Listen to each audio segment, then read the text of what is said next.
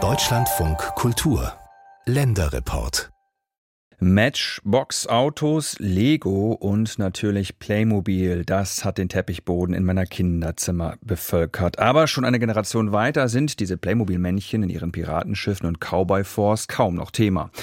Meine Tochter hat nie damit gespielt. Das ist eine Entwicklung, die der Spielzeughersteller seit Jahren spürt und selbst das Weihnachtsgeschäft reißt das nicht mehr raus. Der Umsatz des Unternehmens geht immer mehr zurück. Playmobil reagiert und baut knapp 100 Stellen ab. Matthias von Lieben hat sich auf den Weg nach Franken gemacht, nach Zirndorf bei Nürnberg, denn dort hat Playmobil seinen Hauptsitz. Er wollte wissen, ob und wie es weitergeht für das Kultspielzeug. Vor dem städtischen Museum in Zirndorf steht ein Pirat mit Augenklappe. Kein echter, sondern in Form eines großen Spielzeugmännchens. Es heißt Besuchende willkommen und macht gleich klar, worum sich fast alles in der fränkischen Kleinstadt dreht um Playmobil. Drinnen empfängt Museumsleiterin Christine Lorber. Wir stehen hier im Erdgeschoss vor einer Vitrine, die das Spielzeug zeigt, mit dem die Firma Playmobil im 19. und 20. Jahrhundert gepunktet hat, beziehungsweise die Kinder beglückt hat. Das war nämlich nicht Playmobil, sondern das war Blechspielzeug. Von 1872 an fertigten zunächst der Schlosser Andreas Brandstetter und anschließend Sohn Georg unter dem Namen Geobra Spielzeugtelefone, Sparbüchsen und Kaufladenartikel aus Blech. Als Mitte des 20. Jahrhunderts Horst Brandstätter in vierter Generation das Ruder übernahm, setzte er auf Kunststoffspielzeug. Als erster in Europa stellte er zum Beispiel den Hula-Hoop-Reifen her, anschließend Walkie-Talkies, große Boote, Kindermöbel. Mit der Kunststoffkrise, Kunststofföl wurde teuer, das wurde alles sehr teuer, hat er sich mit seinem Produktentwickler, dem Herrn Beck, versucht, was Kleineres herzustellen. Und daraus ist die Playmobil-Figur entstanden. Einige Figuren sind hier im Museum ausgestellt unter anderem das allererste Playmobil-Piratenschiff, der Bauarbeiter und der Ritter. Die waren schon kurz nach der Playmobil-Gründung im Jahr 1974 sehr beliebt und faszinieren Kinder und Jugendliche trotz ständig neuer Produkte auch heute noch, fast genau 50 Jahre später. Warum? Ich fand das super klasse toll, dass jede Figur alles sein konnte. Ein, ähm, ein Bauarbeiter konnte auf einmal ein Indianer werden, man hat ihm andere Accessoires aufgezogen. Und dass die so freundlich gucken, die sehen so, so, so, so lieb aus und die können aber auch böse sein. Und man kann alles Mögliche sich ausdenken und mit den Figuren spielen. Aktuell sind sie wohl eher böse. Denn kurz vor dem 50-jährigen Unternehmensjubiläum hat Playmobil vor einigen Wochen bekannt gegeben, den sogenannten Formenbau mit mehr als 70 Mitarbeitenden komplett auszulagern.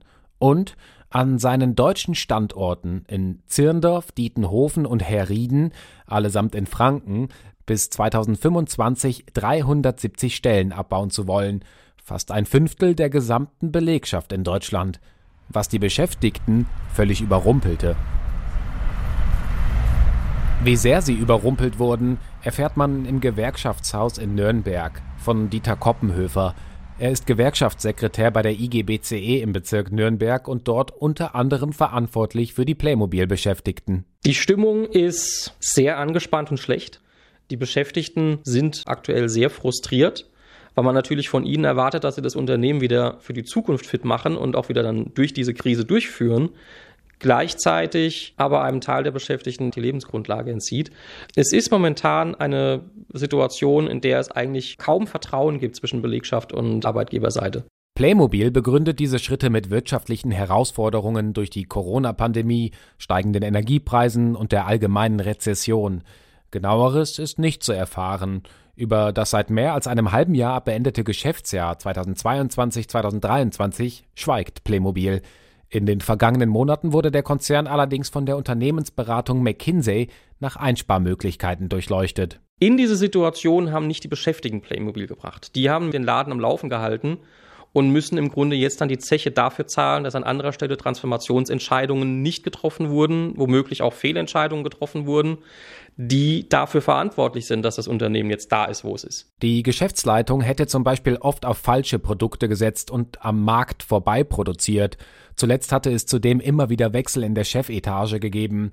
Die Stimmung im Konzern ist schlecht, mahnte kürzlich der Betriebsrat an. Von einem Klima der Angst unter den Beschäftigten ist die Rede.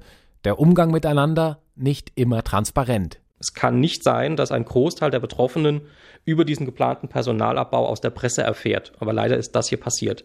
Das ist schlicht und ergreifend ein Unding. Auf Anfrage weist das Unternehmen den Vorwurf der Intransparenz zurück, allerdings nur schriftlich. Ein Interviewtermin sei derzeit nicht möglich. Über viele Themen und Projekte wolle man noch nicht sprechen, auch nicht darüber, wer, wo und wann vom Stellenabbau betroffen sein wird.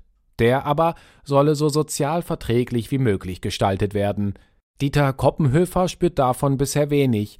Als Gewerkschafter sitzt er aktuell mitberatend in den Verhandlungen über einen Interessenausgleich und Sozialplan mit der Konzernspitze.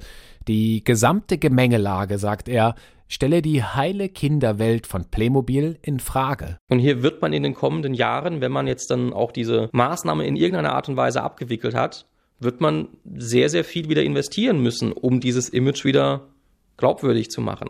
Investitionen stünden in den nächsten Jahren an, sagt das Unternehmen, auch um die Arbeitsplätze zu sichern. Was die aktuelle Situation für die 26.000 Einwohnerstadt Zirndorf bedeutet, erfährt man wenige Meter vom Marktplatz entfernt, im Rathaus.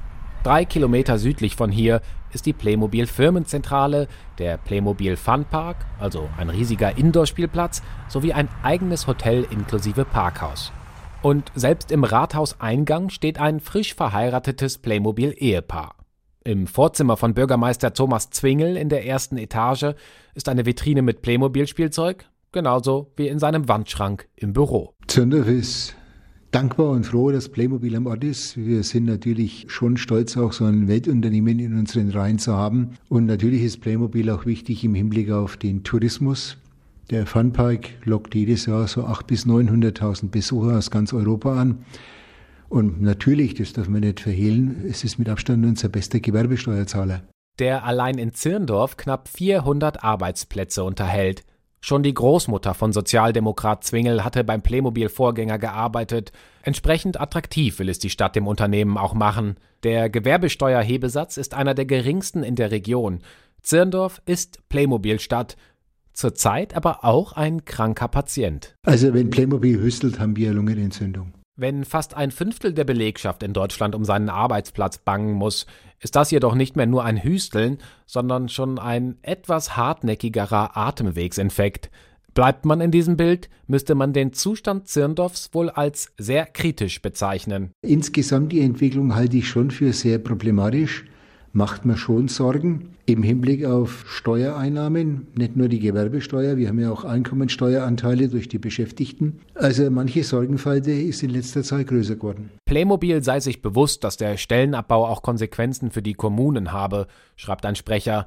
Diese würden jedoch ebenfalls von den Maßnahmen profitieren, da sie die Standorte langfristig sichern würden. Von den Maßnahmen hat Thomas Zwingel, blaues Jackett, schwarzer Rollkragenpullover, allerdings auch erst aus der Zeitung erfahren. Früher hätte es das nicht gegeben, sagt er, da sei der Kontakt zum Unternehmen besser gewesen, also vor 2015, als der mittlerweile verstorbene Playmobil-Gründer Horst Brandstetter noch das Sagen hatte. Mittlerweile, also seitdem das Unternehmen als Stiftung unter Beiratsvorsitz der ehemaligen Sekretärin Marianne Albert organisiert ist, kein Kontakt mehr. Engeren Draht würde ich mir sehr wohl wünschen, aber ich glaube, dass der Wunsch nicht auf Gegenseitigkeit beruht. Auch FDP-Kommunalpolitiker Rainer Erdl, Bürgermeister aus Dietenhofen, dem wahrscheinlich vom Stellenabbau am stärksten betroffenen Hauptproduktionsstandort, teilt mit, er stehe ebenfalls nicht mehr im regelmäßigen Dialog mit Playmobil. Dabei würde der Stellenabbau für ihn schon jetzt bedeuten, das Haushaltsbudget für die kommenden Jahre anzupassen, nach unten hin. Die Klage der Kommunen überrascht uns, sagt der Konzern dazu. Es gebe auf allen Ebenen regelmäßige Kontakte. Der Zirndorfer Bürgermeister Thomas Zwingel hat jedenfalls für Weihnachten einen klaren Wunsch. Insgesamt ist es natürlich auch fürs Renommee von Playmobil, aber auch damit fürs Renommee von der Stadt nicht unbedingt zuträglich, wenn man immer nur Negativschlagzahlen hört. Und mein größter Wunsch wäre, wenn jetzt durch den Umbau wieder Ruhe in das Unternehmen reinkäme und wenn natürlich entsprechend die Umsätze und die Gewinne steigen täten. Thomas Zwingel, Bürgermeister von Zirndorf. Dort hat Playmobil seinen Hauptsitz. Ende Januar will dann der Spielzeughersteller auf der Messe Nürnberg mehr zu seiner aktuellen Situation sagen.